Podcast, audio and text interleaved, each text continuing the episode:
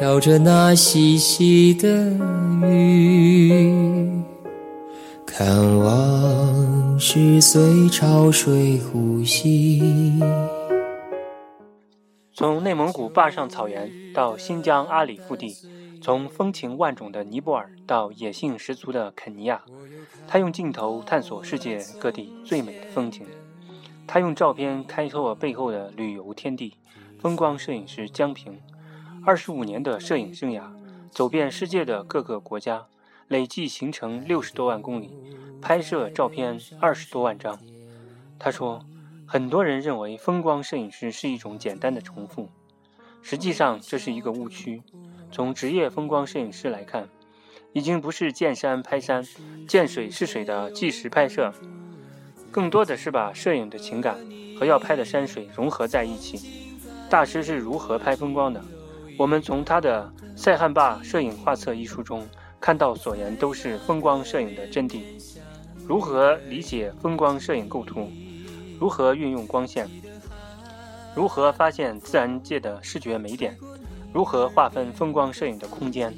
又如何平衡主体和陪体的关系？大师为我们解读照片背后的玄机系列教程。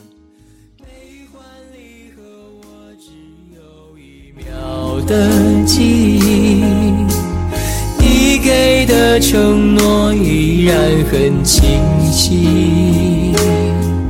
我的思，简单生活，快乐分享，海阔天空聊摄影，欢迎收听励志电台国强聊摄影节目。苹果用户可登录播客，输入“国强聊摄影”或“风光摄影”。很多人认为风光摄影是一个简单的重复。今天大师为我们解读照片背后的玄机系列教程之一——构图玄机。首先是发现视觉美点，在我们的周围，美的视觉要素到处都有。占我们日常生活的比重很大，以致我们大多数人对它熟视无睹。在风光摄影中，无论是平淡无奇还是雄伟壮丽，它都包含着无限量的视觉美点。有时候，它只存在片刻，稍纵即逝；有时候，它藏在极普通的外表下，貌不惊人，难以辨认。事实上，这隐藏着的视觉美点。才是真正神奇有趣的东西。我们平时常用的九宫格构图，四条线交汇点，便是美感诱发点。我们把发现的视觉美点放置于此，常常事半功倍。从自然景观中发现具有美感的线条、色调、形状和质感，把它们纳入取景器中，再配合适宜的构图方式。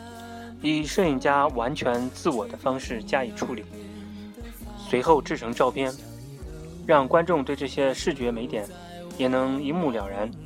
这就是构图的全部内容。下来我们看一下，构图呢是一个思维过程，它从自然界存在的混乱事物之中找出秩序。构图呢也是一个组织过程，它把大量。散乱的构图要素组成一个可以理解的整体。构图是对这些要素的反应过程，也是想方设法组织这些要素的过程。目的是让这些要素向人们传达摄影家已经体会到的兴奋、崇敬、畏惧、惊异或同情等复杂的情感。构图所表现出来的气氛，有时是平静的。有时是有力的或坚定的，有时也是可以是活跃的。自然界本身会向我们展示出所要表达的情绪。通过构图，摄影家澄清了他要表达的信息，把观众的注意力引向他发现的那些最重要的、最有趣的要素。有人把构图和的有人把绘画的构图和摄影的构图相比较，得出摄影的构图是减法的结论，是对大千世界自然景物的提炼。这句话是有一定道理的。无论是加法还是减法，目的只有一个，就是通过构图再现自然给我们的感受，并用相机将这种感受传达给观赏者。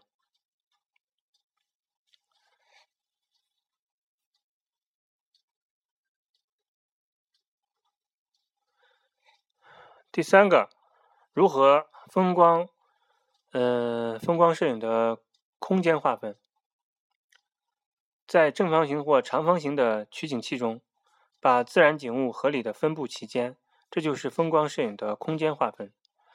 自然的空间安排，其内容不外乎大地景物和天空之间，地面上的景物与景物之间的比例关系，比如。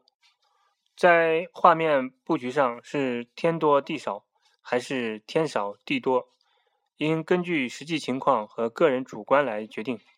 一般性的空间划分规律是哪部分精彩，哪部分所占面积就大些。但有一点值得注意：风光摄影的主体是大地的自然景观，天空更多的时候是作为一种陪体陪衬，因此。当天空部分没有我们需要的创作要素时呢，就应将其从构图中删减、删彻底减掉。我我们举例说明：如果天空作为画面主体，我们也应该在画面上保留部分大地的景物。没有大地的衬托，天空的表现力会大打折扣。假设。拍摄地面为主的风景时呢，主要考虑景物和景物之间的空间距离感，利用镜头的距离、焦距、空间透视关系和放射性线条，最大限度的在画面中展现自然界的立体空间效果，让观赏者有身临其境之感。第四点。我们怎样安排风光摄影主体的位置呢？风光摄影创作无论表现什么内容、什么对象，都有主次之分。主体是画面的重点，是主体思想的主要表现者。主体可以是一个，也可以是两个、三个或若干个。主体景物的地位在画面中也应优优于其他景物，处于明显的地位。但并非是主体都必须安排在画面中央，那样反而呆板，也不符合美学要求。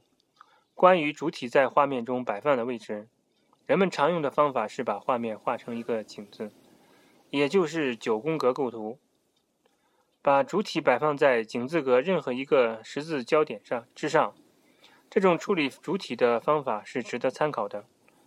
具体摆放位置，我们也要因景而异，因情而异。既要注意美学规律，也要敢于突破创新。第五点，又要如何安排风光摄影的陪体？陪体是指确定了主体以后的其他景。陪体在画面中属第二位的，对对画面中突出主体的作用极为重要。它主要起衬托主体，协助主体完成表达作者情感的任务。此外呢，还要在可能的情况下装饰美化画面，统一色调，表现气氛和表现深度空间，掩盖某些不足。因而陪体的选择不应和主体同一颜色、同一影调、同一形状，而应有所区别。主体和陪体的关系既相互矛盾，又相互依存。第六点。风光摄影的景深在构图中是如何发挥作用的？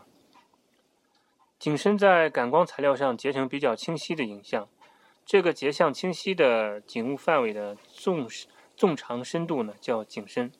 也就是说，我们拍摄一张风景照时呢，从最近清晰的景物到最远清晰的景物之间的距离，这就是景深的范围。大多数风光摄影要求景深范围越大越好。如果有可能，最好让画面中的每一部分都清晰。影响景深的因素呢，有以下几个方面：光圈的大小、焦距的长短、拍摄的距离。我们先看光圈大小，光圈越大，景深呢就越短。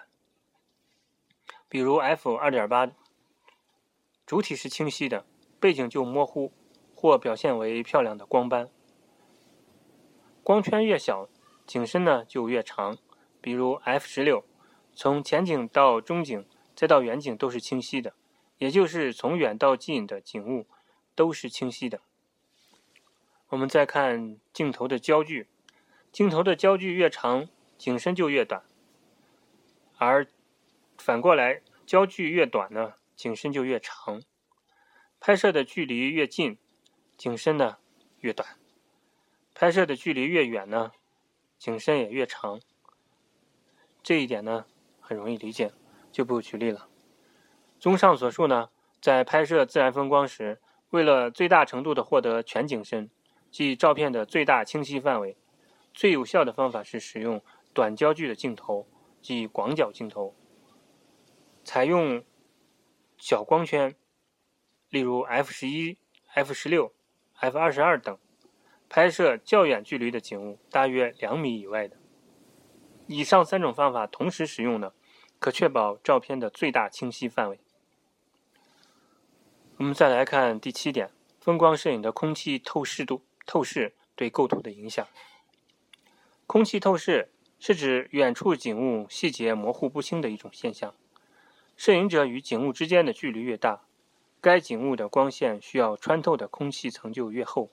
远处的景物好像是沉浸在一片灰蒙蒙雾气之中，空气透视会让远处的景物变得模糊不清。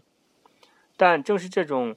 近处清晰、远处模糊的视觉现象，给我们的照片提供了深度空间感。摄影也正是利用了这种视觉现象，拍出了具有立体空间效果的风景图片。在自然界中，除了拍摄距离的远近影响空气透视效果外，天气的变化在一定程度上起了决定性的作用。